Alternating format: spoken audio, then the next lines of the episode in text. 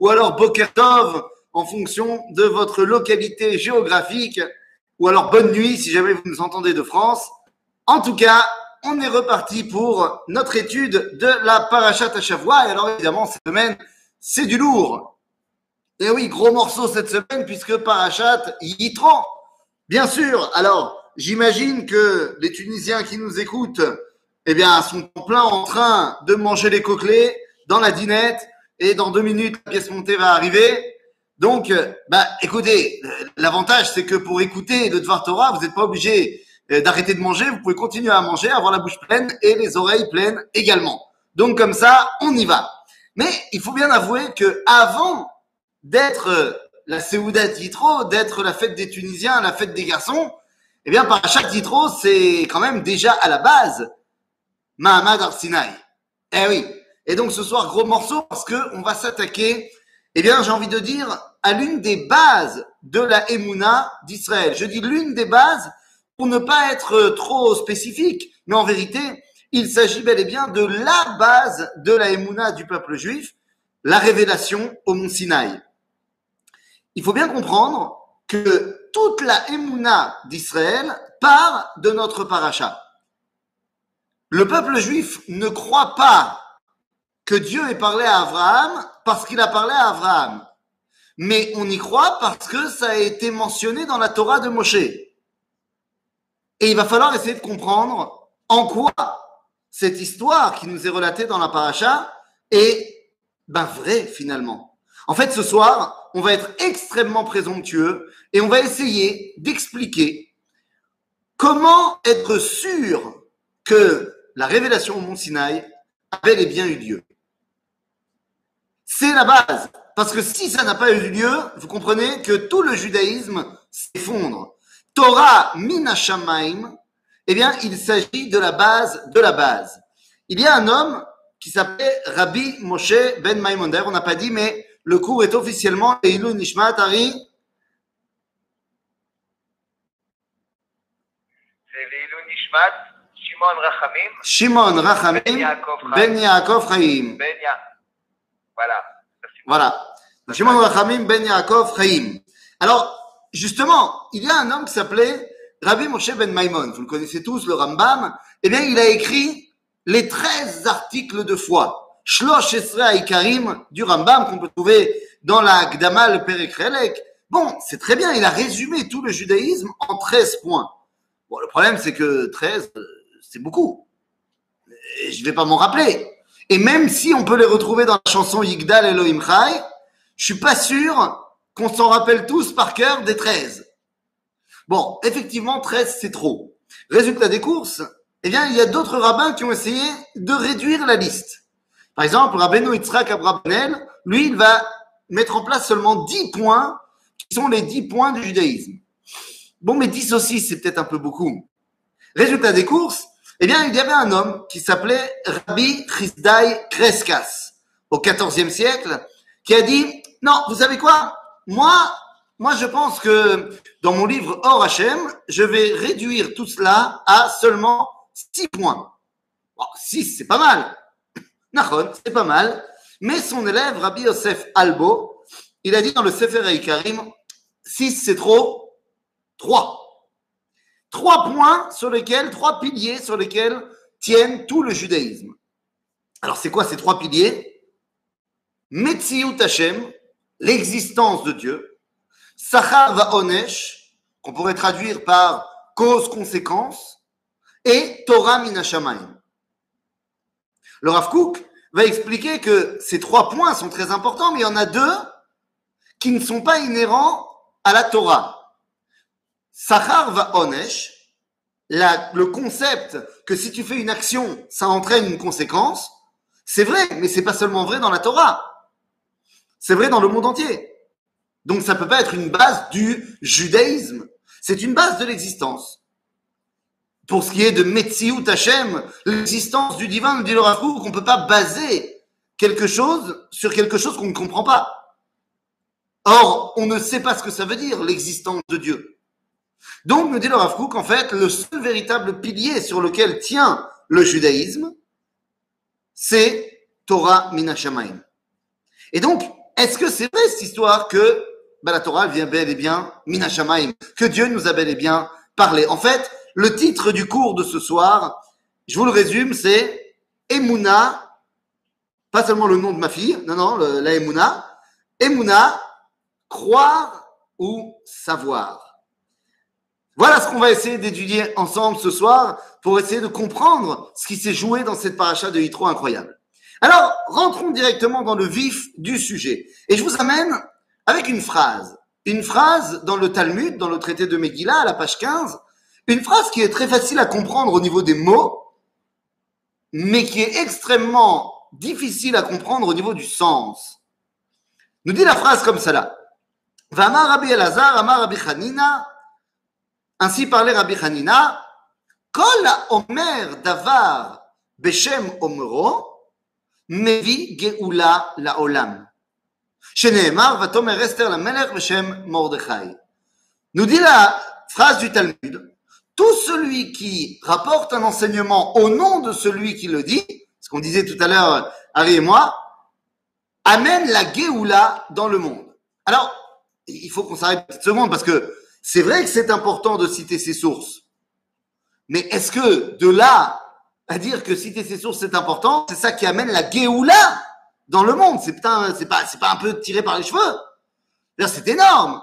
Parce que j'ai cité mes sources, ça amène la Géoula. Ça semble être un petit peu trop lourd. Cette phrase-là, je vais la garder, je la mets de côté. Et comme je suis un bon juif et que on m'a posé une question que j'ai pas compris, alors je vais répondre par une autre question. C'est ce que m'a appris Rabbi Yaakov, euh, dans son nom euh, plus connu par tous, Rabbi Jacob. En fait, en, en vérité, c'est Rabbi Jacob qui m'a appris ça, c'est Rabbi Zeligman. Il m'a dit les juifs répondent toujours par une, une autre question à la question qu'on leur a posée, ça leur donne le temps de réfléchir à la question préalablement posée. Et c'est une véritable science que j'essaye de mettre en pratique au quotidien. Donc, mettez ma phrase de Aomer Davar Beshem Omro Mevi Geoula on la met de côté. Et j'en amène une autre. Une autre qui, elle aussi, est très facile à comprendre au niveau des mots, mais qui est encore plus dure à comprendre au niveau du sens. Dans la Mishnah, dans Pirkei Avot, au chapitre 3, Mishnah 8, eh bien, nous dit la chose suivante. Rabbi Dostai, le fils de Rabbi Yanaï, au nom de Rabbi Meir Omer, plus au moins ici de ses sources, et il dit,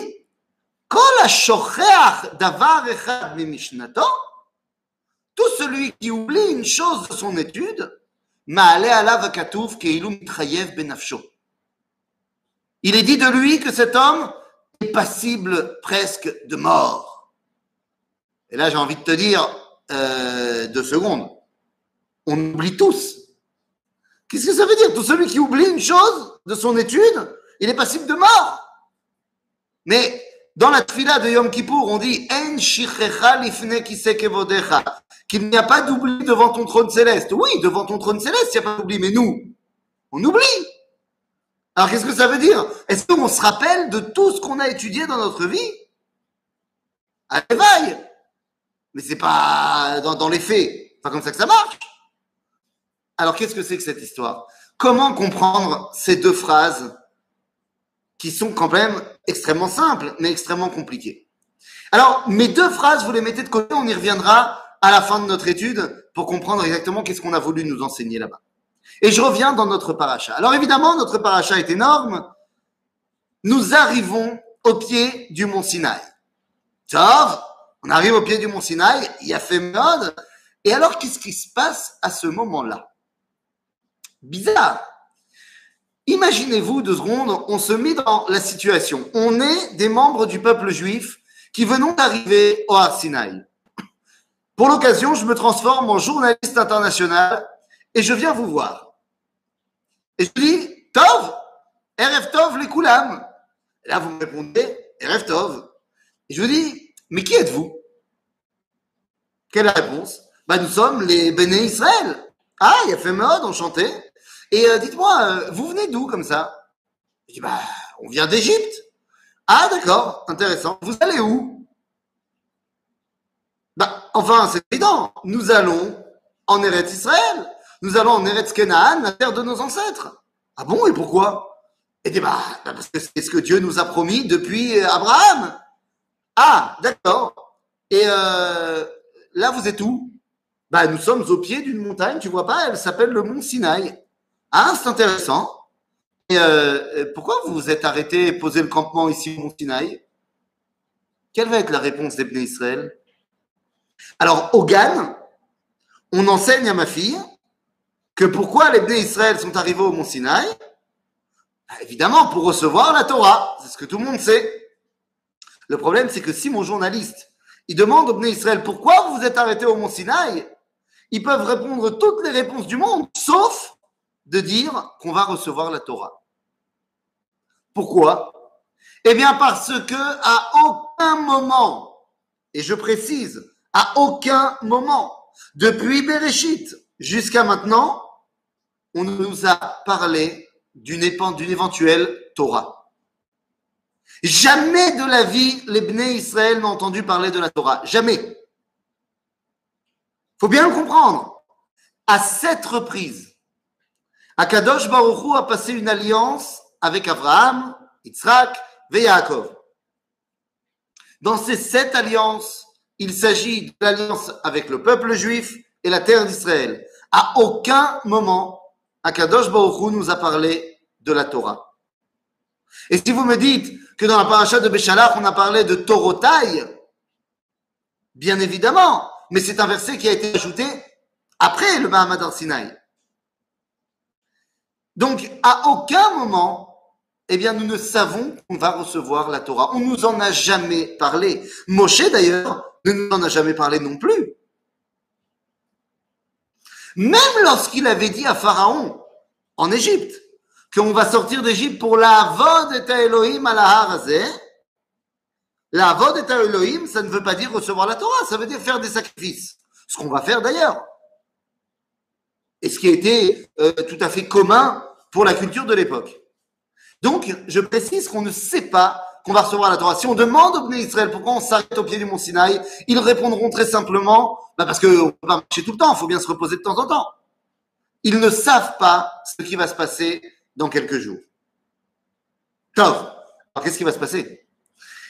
Dans le livre du Kuzari, de Rabbi Yehuda Alevi, c'est un livre que je vous euh, invite à commencer à étudier ou à recommencer à étudier.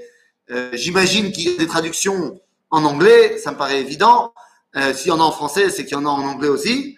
Euh, mais si ça vous intéresse, je pourrais commencer aussi à vous transmettre. On a commencé à étudier depuis deux mois dans ma communauté le Kuzari en hébreu. Ceux que ça intéresse, euh, vous me direz et je, transmettrai à Harry si vous voulez. Quoi qu'il en soit, dans le livre du Kuzari, il y a une question qui est posée et qui est exactement notre question.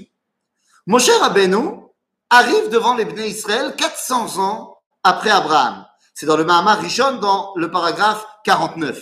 Eh bien, on nous dit, Moshe Rabbeinu arrive en Égypte 400 ans après que Abraham soit passé en Égypte. Ok, mais pourquoi ce, ce, cette information est importante? Eh bien, nous dit Rabbi Yehuda Alevi, eh bien parce que en 400 ans, le monde a énormément évolué. Ok, et alors qu'est-ce qu'on s'en fiche? Ah ben non. Nous dit Rabbi Alevi, en 400 ans, les Égyptiens sont arrivés à une connaissance technologique énorme comparée à l'époque d'Abraham. C'est-à-dire l'Égypte de Moshe et l'Égypte d'Abraham, c'est, on peut très bien le comprendre, nous. Imaginez un, être humain qui habitait aux États-Unis il y a 400 ans. Donc 400 ans, vous nous ramenez à l'époque pratiquement des conquistadors. Imaginez-vous Pocahontas qui arrive et qui est face à la New York du 21e siècle. Mais vous imaginez bien que c'est deux univers complètement différents.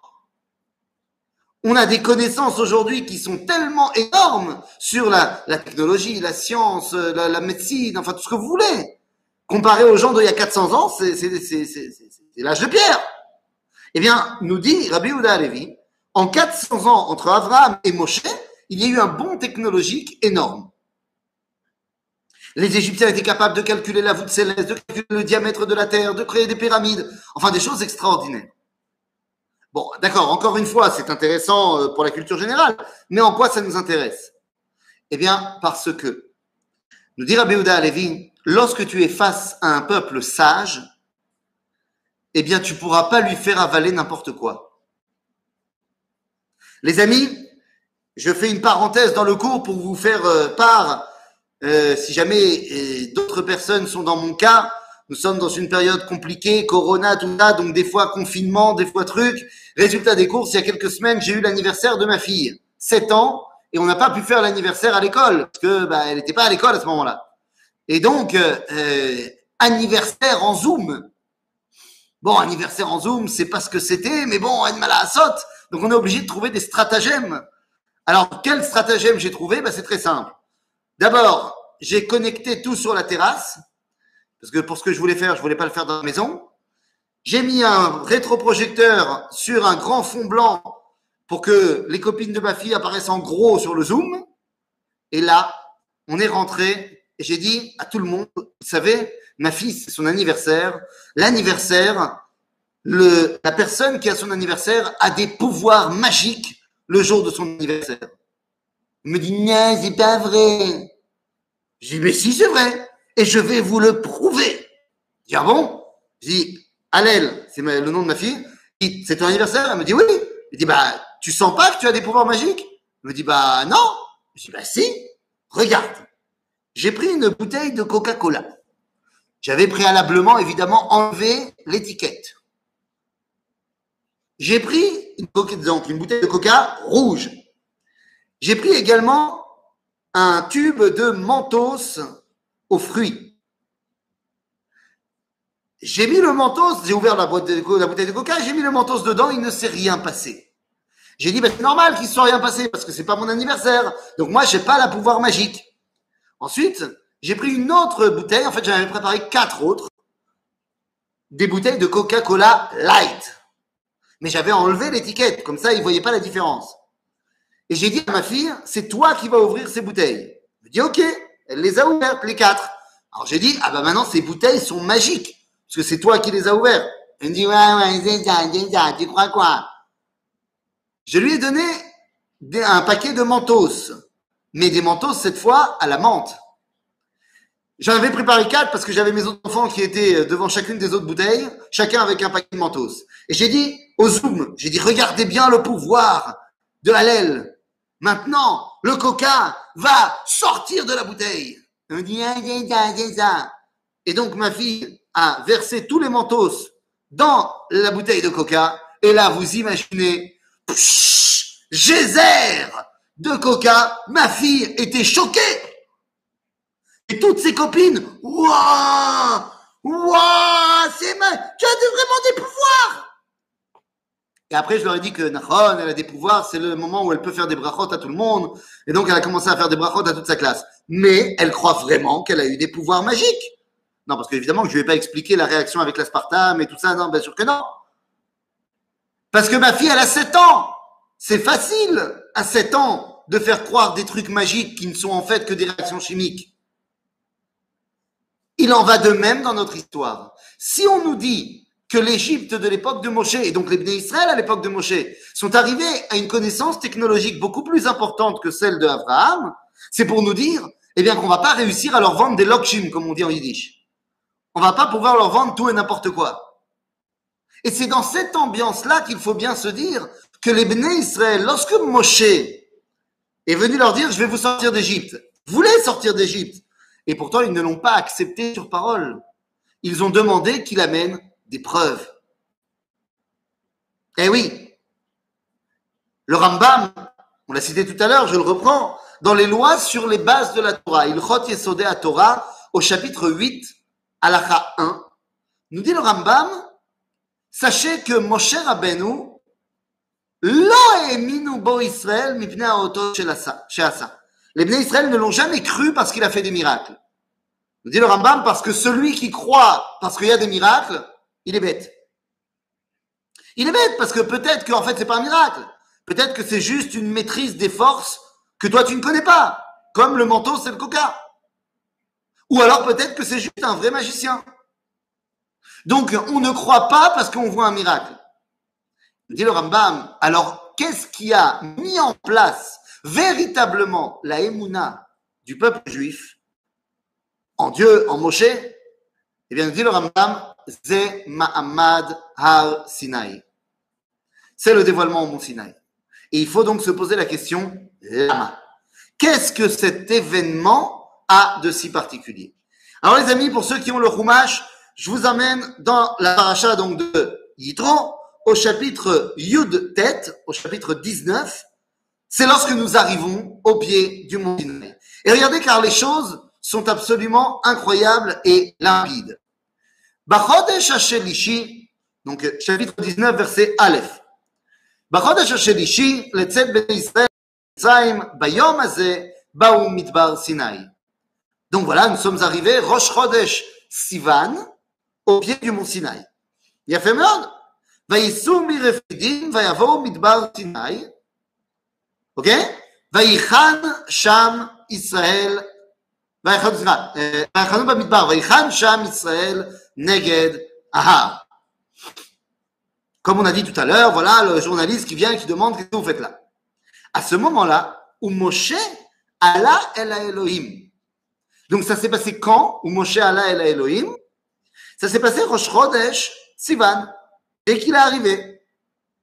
ויקרא אליו השם מן ההר לאמור, כה תאמר לבית יעקב ותגד לבני ישראל. Alors il y a énormément de chidushim dans ces petits versets et ils sont incroyables. D'abord, et là, il faut absolument que je me, me tourne vers nos femmes extraordinaires en disant la chose suivante. Que veut dire le verset? Kotomar levet Yaakov vetaged livne Israël. Rashi nous dit Kotomar levet Yaakov, c'est ce que Moshe a dit aux femmes. Bet Yaakov, c'est les femmes d'Israël. Vetaged livne Israël, c'est ce qu'il a dit aux hommes d'Israël.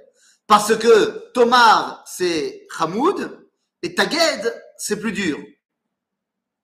C'est ce qu'on a l'habitude de lire dans Rashi. Le Kliyakar vient de donner une explication absolument incroyable et tellement, tellement profonde. On avait vaguement évoqué ce, cette réalité mais elle est tellement forte qu'il faut la redire et la redire et la redire. Je me rappelle, on avait fait un cours il y a longtemps, euh, avant Pessah, on avait parlé du lien qui m'unit à mon fils. Veigadeta. Et on avait expliqué que les hagid, ça veut dire l'imshor, ça veut dire le tirer vers moi. C'est lui parler un langage que lui et moi on comprend.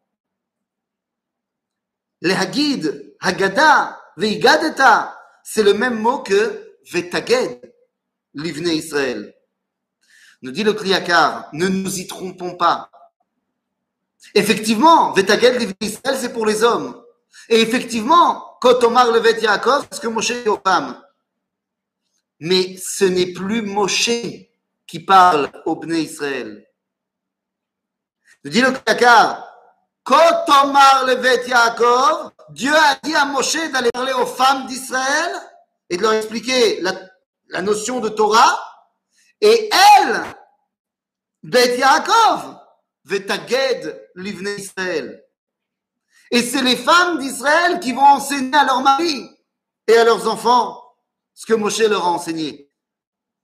Celles qui ont transmis la Torah, c'est nos mamans, c'est nos femmes, c'est nos filles, parce qu'elles savaient exactement comment nous parler. Et je pense qu'on ne l'admettra pas mais on est tous conscients que seule notre femme sait comment nous parler pour nous rappeler qu'on n'est pas le maître du monde. Et je ne parle pas du tout que pour moi. En d'autres termes, Israël. Mais alors qu'est-ce qu'il doit leur dire? Eh bien, nous dit la Torah. Atem reitem asher Vous avez vu ce que j'ai fait à l'Égypte? Et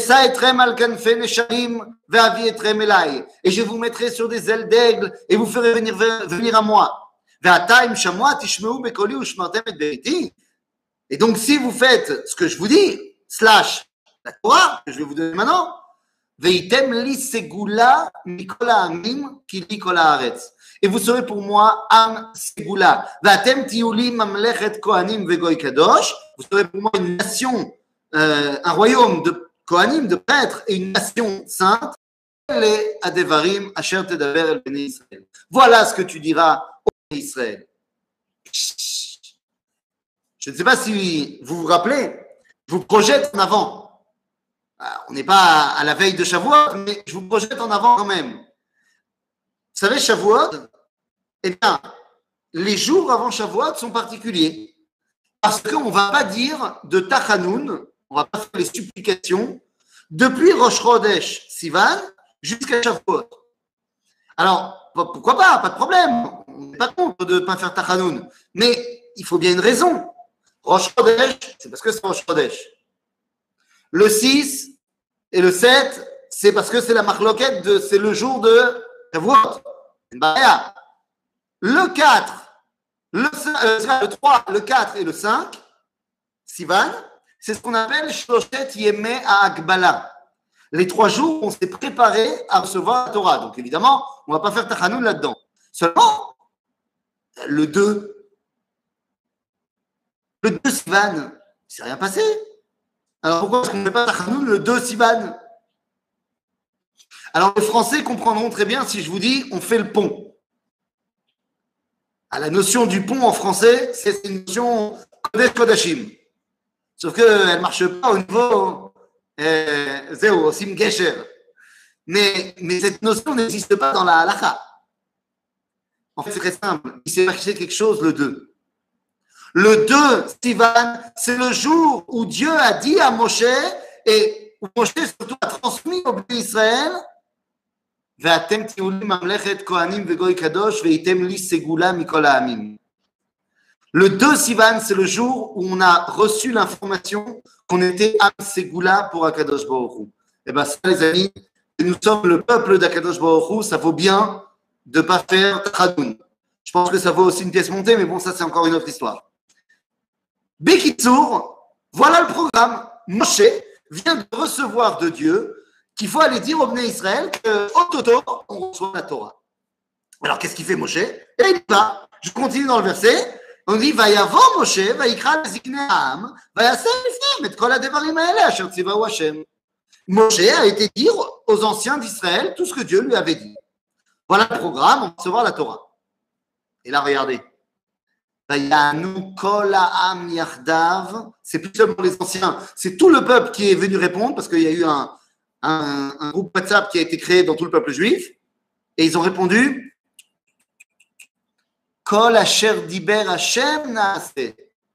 tout ce que Dieu va dire, on va faire. En d'autres termes, pas ce que toi tu dis. Nous dira lirot et malkenu. On n'accepte pas ce que toi tu dis, Moshe. On est prêt à accepter ce que Dieu dit. Tu prétends que Dieu veut nous donner la Torah? Non mais c'est quoi cette histoire? On n'a jamais entendu parler de ça. Eh oh, 613 commandements, non mais t'es pas bien Jamais on a entendu parler de ça. Qui nous dit que ça vient pas de toi? Je vais te dire même mieux. Qui te dit que ça vient pas d'Yitro? Yitro, il est venu au début de la paracha, tu lui as parlé 5 minutes, euh, vous avez un repas, et boum, tu viens avec un, un 613 commandements. Qui te dit que ça vient de Dieu? Écoute, nous on est prêts à faire ce que Dieu demande, mais à une condition, c'est que Dieu nous le dise. Nous ne sommes pas prêts à recevoir comme preuve du dévoilement un intermédiaire. Si dévoilement il doit y avoir, eh bien, on veut que ça vienne du patron. Et là, les amis, ben, qu'est-ce qui se passe? Moshe, une fois qu'il entend ça, il dit, OK, Vayachev Moshe divrei à. Il a rapporté à Dieu, il dit, bon, ben, ils veulent pas. Ils veulent pas m'écouter, ils veulent toi. Dieu répond, Vayomer Hachem El Moshe, génial Ah bah il était temps que, mon peuple il montre qu'il est bien. Très bien. Ine anochi elecha bea ve'anan, avur.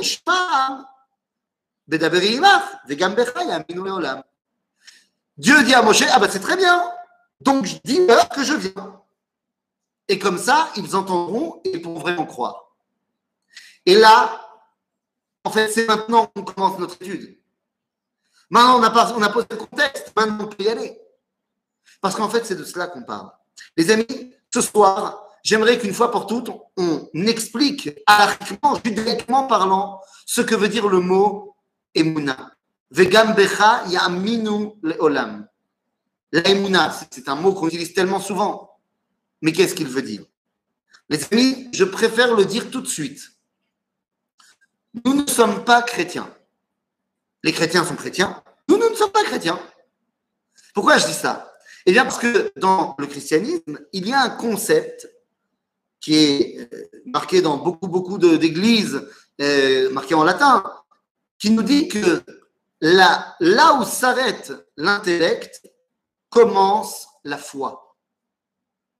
On parle dans la culture globale d'un acte de foi. Genre, tu n'as aucune euh, raison de le faire, a priori, et tu le fais. Ça, c'est la définition chrétienne de la Emouna. Ce n'est absolument pas la définition juive de la Emouna. Emouna, ça vient du mot amana, amen, et amen vient du mot emet. La Emouna, c'est lorsque quelque chose s'est révélé à moi comme étant émet, vrai. La est-ce que c'est croire ou est-ce que c'est savoir? Pour les chrétiens, c'est croire. Pour les juifs, c'est savoir. C'est une fois que la chose a été authentifiée, alors anima amin. Maintenant, les amis, je pense que vous serez d'accord avec moi, il y a deux façons de prouver quelque chose. Dans, le, dans la vie, hein, pas que dans la foi. Il y a deux façons de prouver quelque chose. Soit par la démonstration empirique, la démonstration intellectuelle, soit, elle peut être d'ailleurs soit scientifique, soit littéraire, démonstration intellectuelle, qui fait qu'au final, j'arrive à la compréhension que la chose est vraie, soit par l'expérience. Par exemple, là, je peux vous dire, il fait nuit. Voilà ma phrase, il fait nuit. Tama olo. Eh bien, ça dépend. Si je suis chrétien, je peux entendre cette phrase dans un bunker, fenêtre fermée, et quelqu'un me dit il fait nuit. Et bien, comme la, classe, je le crois. Mais d'après le judaïsme, pour être sûr que c'est vrai, pour accepter de à Milo, j'ai deux options. Soit je sors et je vois qu'il fait nuit. Donc, ben, c'est émettre, il fait nuit. Ou alors, eh bien, je suis dans un bunker, fenêtre fermée, ce que tu veux, mais j'ai des instruments de mesure atmosphérique et je vois, d'après mes mesures, que, eh bien, en fonction de la luminosité qu'il y a en ce moment dehors, eh bien, ça veut dire qu'il fait nuit. En d'autres termes, pour savoir que quelque chose est vrai, je dois le prouver. Dans le judaïsme, ma'amin imani yotea. Ah C'est ce que dit Israël à Moshe. Ils disent, tu nous dis que Dieu, il parle. Non, mais ça va pas la tête. On ne te croit pas. Si vraiment il veut qu'on qu'on le croit, qu'il vienne nous parler. La seule preuve qu'on accepte du dévoilement, c'est le dévoilement lui-même. Et là, je voudrais pousser la réflexion un tout petit peu plus loin pour que ce soit bien clair. J'ai grandi dans une famille avec un papa fan de science-fiction. Donc j'ai grandi à la science-fiction. Dès mon plus jeune âge, j'ai été bercé par la guerre des étoiles, par Star Trek. En fait, tout ce qui commençait par Star, on voyait à la maison. Donc, j'ai grandi dans cette science-fiction. Ah, c'est génial la science-fiction. Mais vous serez d'accord avec moi que la science-fiction n'a rien inventé. Je m'explique. Je donne un exemple et ensuite je développe. Alors oui, euh, j'ai grandi avec la guerre des étoiles. Je pense que parlant avec un, public américain, vous connaissez Star Wars. Je pense que ce n'est pas quelque chose d'étranger à votre culture. Donc si je vous dis Chewbacca, eh bien, je pense que ça, c'est connu. Hein Chewie pour les intimes. Euh, je limite d'ailleurs très bien. Hein pour les, pour les connaisseurs, simplement. D'où ça vient, cette espèce de grosse bête poilue qui sert de copilote? Eh bien, Georges Lucas, Schlita, euh, l'a expliqué un jour. Et il a dit, ben, parce que j'étais en voiture. Et à côté de moi, dans la voiture, sur le siège passager, il y avait mon chien. Et je me suis dit, tiens, ça pourrait être marrant que le copilote du vaisseau, ce soit un truc qui ressemble à un gros chien. Et boum, est né Chewbacca. Qu'est-ce que je veux dire par là? La science-fiction nous a emmenés dans des mondes incroyables. Mais en vérité, tout ce que le cinéma nous, montre qui n'existe pas, c'est en fait des mix de choses qui existent. Mon cerveau est très bien fait. Il est capable de prendre séparés, de les réunir et de créer quelque chose qui a priori n'existe pas. Mon cerveau a déjà été au zoo et il a déjà vu des éléphants.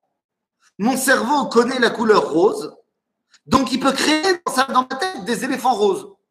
Ça n'existe pas dans la réalité, mais je peux le créer parce que ce sont deux notions que je connais. mon cerveau ne peut pas créer un freaking fruit. Et je ne sais pas ce que c'est un freaking fruit. C'est-à-dire que les limites de mon univers sont les limites de mon univers. C'est d'ailleurs le philosophe et le scientifique Lavoisier qui a posé une des bases de notre compréhension physique de l'univers, qui nous dit que rien ne se perd, rien ne se crée, tout se transforme. Cette phrase eh remet en cause même l'idée de création. Rien ne se perd, mais rien ne se crée. Tout se transforme. Ce ne sont que des modifications, des assemblages de molécules mais attendez, qu'est-ce que cela veut dire? On sort un peu de la, science, maintenant revenons dans la Torah. Mais ça veut dire que la notion de prendre des divinités et de les faire correspondre avec les hommes, c'est mon éléphant rose. Dans la mythologie, il y a plein de dieux qui parlent avec les hommes. Mais c'est qui les dieux de la mythologie? Les dieux de la mythologie, qu'elle soit grecque, l'homme quelle mythologie que ce soit, ce sont des personnifications des forces de la nature. Il y a le soleil, je le vois, il réchauffe, il amène de la chaleur. Je vois les hommes et mon cerveau est capable de personnifier le soleil. Et boum, j'ai créé le dieu du soleil, Hélios. Mais dans toutes les mythologies, les dieux ne sont pas le créateur. Quand vous prenez la mythologie grecque la plus connue, Zeus n'est pas le créateur. Zeus est le fils de Chronos, qui lui-même est le fils de Uranus et Gaïa, le ciel et la terre, qui eux-mêmes sont les fils de Chaos, le chaos, qui lui-même, on ne sait pas d'où il vient. Il n'est pas le créateur, mais on ne sait pas d'où il vient, il a toujours été là. En gros, les Grecs commencent la Torah à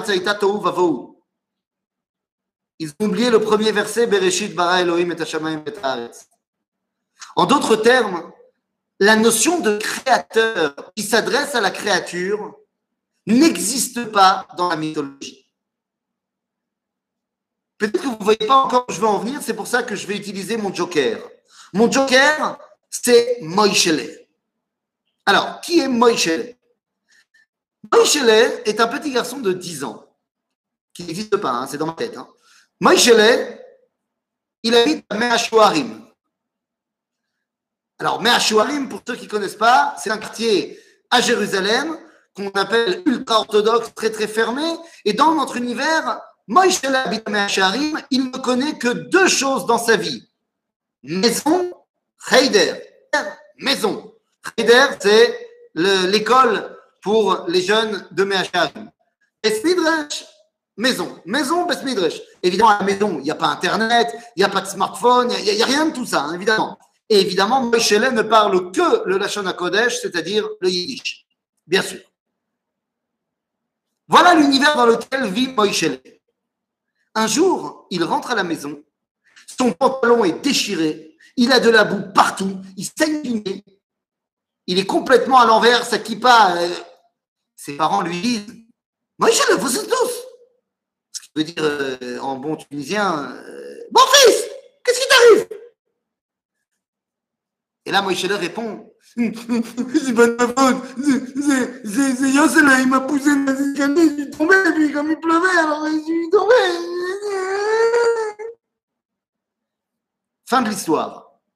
Est-ce que cette histoire que je viens de vous raconter peut être vraie? La réponse est oui. Est-ce qu'elle peut être fausse? Est-ce que ça peut être un mensonge de Moïse? La réponse est aussi oui. Toujours le même Moïse.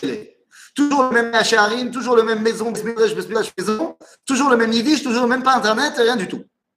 Un jour, il revient à la maison et il dit à ses parents deux phrases dans un japonais magnifique. Ses parents lui disent au 6-12. Et il dit, écoutez, c'est incroyable, mais sur le chemin de la maison, j'ai rencontré deux personnes qui avaient l'air paumées, mais alors incroyable. Des gens bizarres, avec des yeux ridés, avec un gros appareil photo ici, et un guide touristique marqué en yiddish et une autre langue. Ils m'ont appris que cette autre langue, c'était du japonais, et ils m'ont appris ces deux phrases en japonais. Maintenant, toi, tu as été vérifié sur Google, tu as vu que c'était vraiment du japonais. Est-ce que cette histoire peut être inventée? Eh bien, la réponse est non. Cette histoire est forcément vraie. Pourquoi? Eh Bien parce que vous serez d'accord avec moi que d'après le monde que je vous ai présenté, Moïse ne connaît pas le japonais. Le japonais ne fait pas partie de son univers. Il peut inventer des histoires à la science-fiction, mais qu'avec des choses qu'il connaît. Il ne peut pas inventer le japonais. Donc, s'il en vient à parler deux phrases en japonais, c'est que forcément, il y a un élément extérieur qui lui a appris le japonais.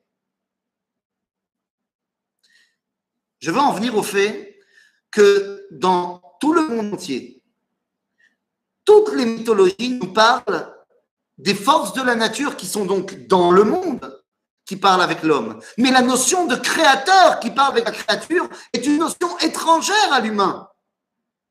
Pourquoi? Parce que tant que le créateur ne parle pas à la créature, le créateur parle. Parce que la notion même de création est étrangère à notre univers. Rien ne se perd, rien ne se crée, tout se transforme. Donc si Boré Olam, Vavke, veut se dévoiler, pas de problème, dévoile-toi, mais tant que tu t'es pas dévoilé, je ne peux pas le croire. Moshe, tu me dis que Yutke Vavke nous parle? L'œil c'est pas possible. La seule chose que nous acceptons comme preuve, c'est qu'il nous parle. Le seul peuple qui dit que Dieu, the Dieu, hein, je ne parle pas des divinités, Dieu, le Créateur, le seul peuple qui dit que Dieu parle, c'est également le peuple qui dit que Dieu leur a parlé à eux. Et c'est là la base de la du peuple juif. Parce que si Dieu ne nous avait pas parlé, on n'aurait pas pu l'inventer qui nous parle. Parce que ça n'aurait pas fait partie de notre domaine de définition. Deux possibilités pour dévoiler que quelque chose est vrai. Soit le raisonnement intellectuel qu'on vient d'avoir, parce que nous n'étions pas, du moins notre neshama, on ne s'en rappelle plus. Donc on devrait faire un raisonnement intellectuel, comme on vient de faire. Ou alors, comme nos ancêtres qui, eux, y étaient, qui ont dit nous on veut le voir, nous on veut l'entendre. Vegam bechaya là pourquoi? Parce que bavour yishma aam bedaberim. Donc on arrive au pied du mont Sinaï, Dieu nous parle. Rendez-vous compte Mahamad al-Sinaï, tout le monde parle du don de la Torah. Mais en vérité, ce n'est pas le don de la Torah. On ne fait pas le don de la Torah à ce moment-là. Puisque la Torah, on la recevra comme pour lorsque finalement Moshe redescendra la montagne avec le deuxième table de la loi. Qu'est-ce qui s'est passé à Shavuot? On n'a pas reçu la Torah, on a reçu le dévoilement. On a reçu que Dieu nous a dit coucou, salut, c'est moi. Et regardez d'ailleurs, qu'est-ce qu'il dit Dieu pour dire coucou, salut, c'est moi? Il dit Anochi Hashem Elohecha Mitzrayim mi Bet Avadim. Qu'est-ce que cette phrase? Je suis l'Éternel, ton Dieu qui t'a fait sortir d'Égypte. Alors on connaît l'explication de nos sages qui dit pourquoi il n'a pas dit je suis l'Éternel qui a créé le monde Eh bien pour qu'ils puissent s'attacher à quelque chose qu'ils ont vécu. Vous n'étiez pas là à la création du monde. Par contre, la sortie d'Égypte, vous l'avez vécu. C'est moi. ma question c'est, mais attends, pourquoi tu as besoin de dire ça? On aurait pu douter que c'est toi. Et Rachid nous dit, bah, évidemment qu'on aurait pu douter. Parce que lorsque tu nous as sortis d'Égypte, tu ressemblais à un chef d'état-major. Tu ressemblais à Rambo. Tu nous as sortis d'Égypte à ta Gibor Milchama. Mais là, tu ressembles à un roche Shiva. Alors on aurait pu penser que c'est pas la même dignité. Non, non, non. Anori, Hachem Elohecha, qui va te donner la Torah. C'est moi qui t'ai fait sortir d'Égypte. Et tu sais quoi? Je parle avec Moshe. Parce que le Rambam nous dit qu'est-ce qu'on a entendu? Qu'est-ce qu'on a entendu concrètement? On a entendu que Dieu parle à Moshe. Et on a entendu ce qu'il lui a dit. Et donc, quand Moshe nous a dit, alors Dieu, il a dit 1, 2, 3, alors on a dit, ouais, c'est c'est vrai qu'il t'a dit ça. On est d'accord, on accepte, on signe. En d'autres termes, le Mahamad al-Sinaï vient cristalliser la Emouna dans le peuple juif. C'est-à-dire, on est prêt à accepter la parole d'Akadosh Baruch parce qu'on a entendu. Alors vous allez me dire, oui, mais nous, on n'était pas là, donc on a fait le développement intellectuel, mais comment c'est arrivé de eux à nous? Eh bien, c'est ce que nous dit Rabbi Yehuda Alevi, toujours dans son Kuzari. C'est l'autre preuve de la véracité du message juif. Vous savez, quand j'étais à l'armée, on nous a. J'étais dans une ligne un petit peu particulière, et on nous a appris à résister, même si on nous a bien expliqué que tout le monde avait un point de rupture, mais à résister un petit peu à la torture. Et l'une des choses qu'on est capable de faire en torture, c'est la désorientation sensorielle. La désorientation sensorielle, ça ne fait pas mal physiquement, mais c'est terrible. Parce que, alors il faut un peu de temps, parce que ça ne peut marcher qu'au bout de trois jours. Tu es dans une salle complètement noire, Roche Mitzrayim, avec des écouteurs sur les oreilles où tu entends rien. Et donc tu ne vois rien, tu n'entends rien, et tu manges pas non plus. Et au bout de quelques heures seulement, tu as perdu la notion du temps. Au bout de quelques heures, tu penses qu'ils se sont écoulés déjà quelques jours. Et donc, tu as un flux déjà sur ton organisme. Et à un moment donné, tu es tellement désorienté que tu es prêt à croire tout ce qu'on va te dire. Et c'est vraiment terrible comme, euh, technique. Hein. Ne l'essayez pas sur vos enfants. Ça marche, mais euh, mais c'est pas cool. C'est pas cool. On peut convaincre quelqu'un que quelque chose lui est arrivé si ça ne lui est pas arrivé. Si j'ai les moyens et que je suis convaincant, je peux peut-être réussir. Mais je ne peux pas convaincre une collectivité que quelque chose leur est arrivé en tant que collectif si ça ne lui est pas arrivé. Là, Bezrat Hashem, demain soir, c'est Shabbat, pour moi, je vais recevoir mon deuxième vaccin. Donc, ça veut dire qu'une semaine plus tard, je serai euh, complètement, euh, normalement, euh, protégé. Et donc, ça veut dire qu'avec l'aide de Bezrat Hashem, comme disent nos amis francophones, eh bien, très vite, on va pouvoir, parce que vous m'avez manqué, eh bien, très vite, on va pouvoir réorganiser une deuxième visite chez vous histoire de se faire un vrai repas euh, comme il faut. Sauf que quand je vais revenir, j'espère que les gens se souviendront que ben, on s'était vu l'année dernière. Mais je ne peux pas, si je suis jamais venu à New York, vous dire, mais vous vous rappelez pas, je suis venu l'année dernière dans la communauté. Et non, non, non, t'es pas venu, t'es pas venu. C'est-à-dire que tu peux pas faire croire à tout le peuple juif qu'il est sorti d'Égypte s'il n'est pas sorti d'Égypte. Et donc, nous dit Rabbi l'autre preuve de la véracité du dévoilement, c'est qu'il n'a pas été donné à une personne, mais il a été donné à 600 000 personnes qui ont chacun transmis la même version à leurs enfants, qui ont transmis la même version à leurs petits-enfants. C'est-à-dire, tu ne peux pas mentir à tout un peuple en leur disant Dieu nous a parlé s'il nous a pas parlé. En d'autres termes, il y a le fait que Dieu nous a parlé qu'on n'aurait pas pu inventer, et le fait qu'il n'a pas parlé à une personne, mais à tout le monde. Et c'est cette notion de tout le monde que j'aimerais un tout petit peu développer. Mais avant cela, vous vous rappelez de notre première phrase? Omer Davar Beshem Mevi Geoula Laolam. Tout celui qui dit quelque chose au nom de celui qui a dit la, Geoula dans le monde, on a dit c'est un peu tiré par les cheveux? Bien, c'est juste qu'on l'a mal compris. Vous savez, Dieu, il a créé le monde. Il a créé le monde après la Mishnah, Pirkei Avot, au chapitre 5, Mishnah 1. Il dit, il a créé le monde par la parole. Mais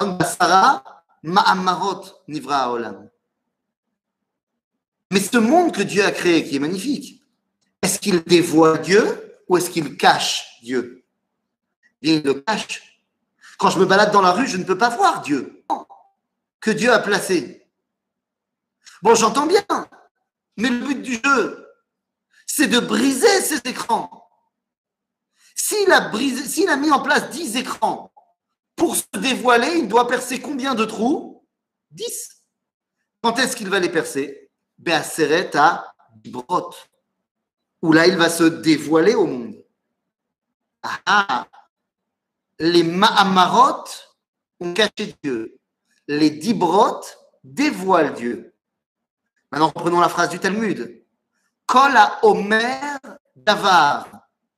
Le mot Omer vient du terme Ma'amar, Ma'amarot. Davar vient du terme Diber, Diberot.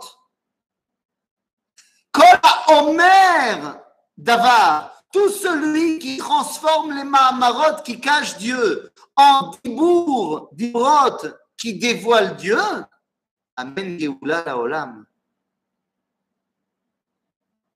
Il ne s'agit pas simplement de citer ses sources, il s'agit dans tout ce qu'on fait de transformer l'acte de création qui cache Dieu en parole qui dévoile Dieu. Seulement pour ce faire, eh bien, Dieu nous a transmis, comme on a dit, non seulement la parole, mais il l'a transmis à tout le monde. C'était ça qui nous manquait pour réussir à dévoiler à Kadosh Baruch Dans la Torah, il y a marqué Vechol roim et akolot à la fin de la paracha. Je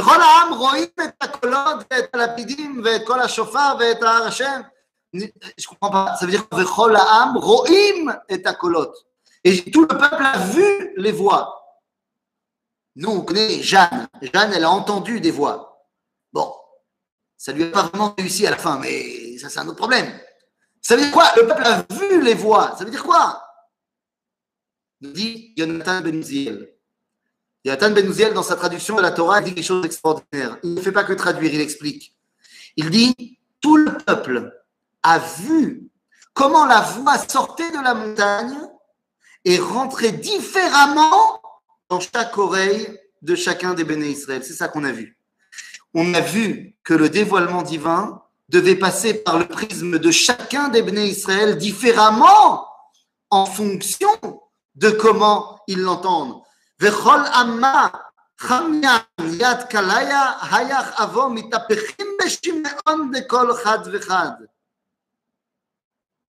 En d'autres termes, pour réussir à dévoiler la parole d'Akadosh Baruch pour réussir à transformer Mahamar en Tiber, eh bien pour cela, il faut comprendre qu'on a besoin de tout le monde. Parce que la chose que moi j'ai entendue n'est que toi tu as entendu. C'était les mêmes paroles, mais on les a entendues différemment. Et j'ai besoin de ta compréhension pour aider à mieux comprendre la mienne. Ainsi, vous vous rappelez de ce qu'on a dit, la deuxième chose qu'on a dit qui n'était pas claire?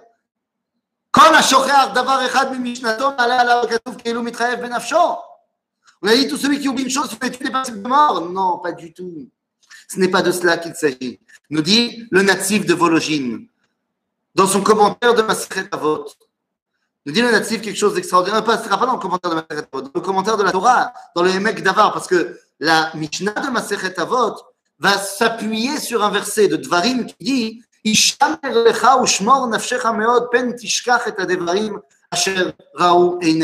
Fais très attention de ne pas oublier ce que tes yeux ont vu. Nous dit le natif de Vologine dans son émec d'Avar.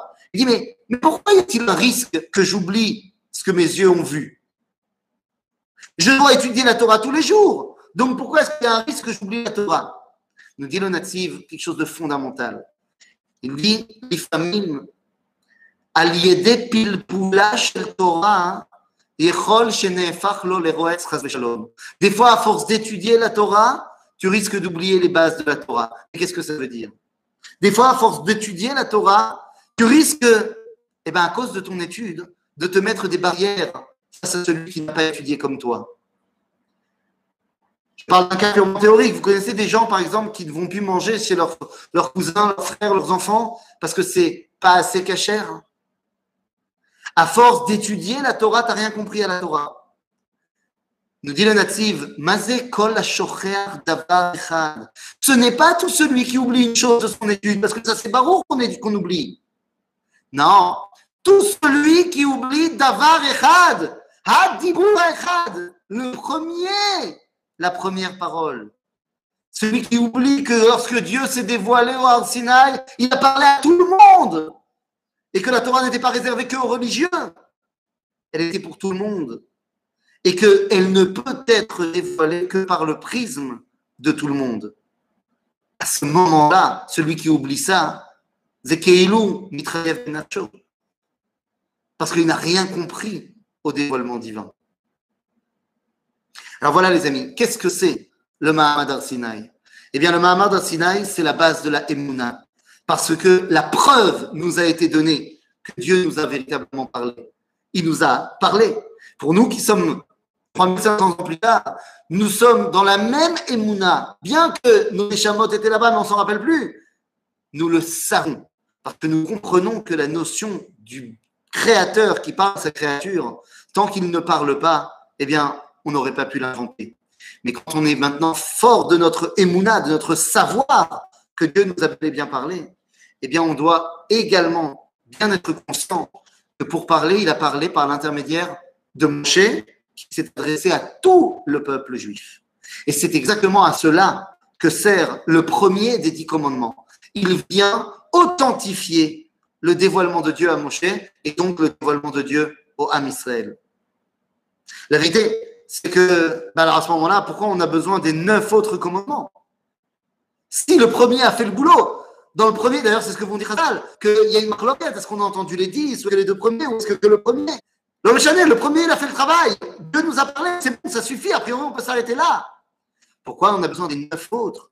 Eh bien, premièrement, pour percer les dix trous dans l'écran que Dieu a créé dans la création du monde pour qu'il puisse se dévoiler. Ça, c'est une première chose. Et une deuxième raison, eh bien, c'est pour non seulement authentifier que Dieu parle à Moshe, mais pour expliquer pourquoi il parle d'Afka al Moshe et pas à quelqu'un d'autre. Eh bien, pourquoi il parle à Moshe et pas à quelqu'un d'autre? Ça, c'est le sujet d'un autre cours. Mais comme je vous kiffe, eh bien, euh, juste après notre connexion, je vous enverrai également le cours que j'ai fait hier, qui en fait est la suite du cours que j'ai fait aujourd'hui. Donc, si vous n'en avez pas ras-le-bol de m'écouter et que vous avez euh, beaucoup de sponja à faire pour Shabbat, eh bien, vous pouvez aussi écouter la suite du cours, à savoir à quoi servent les neuf autres commandements. Je vous donne un spoiler, c'est pour vous expliquer que mon cher Abenou est capable de synthétiser les trois piliers que l'homme a besoin dans sa relation à Dieu, à savoir Ben Adam la Makom, Ben Adam la Chavero et Ben Adam le Atzmo. Tout ça, c'est dans l'autre cours. Et en attendant, bien, Shabbat Shalom, Chag et Seudat Yitro Sameach, faites des garçons Sameach pour tout le monde. Et ne euh, mangez pas trop de, co- de coquelets, ne mangez pas trop de pièces montées, voilà. Voilà. Voilà, c'est la, c'est la pièce montée qui a gagné le, le tournoi aujourd'hui. Ah ouais Eh ben, Je demande, je demande un, un encore, un encore pour Chewbacca. Euh, phénoménal, phénoménal. hein, c'est c'est des années de travail, hein, attention. Non, non, mais il, il s'est bien martelé. Hein. Eh ben, eh. voilà les amis, Shabbat Shalom. Merci Et à très, très vite.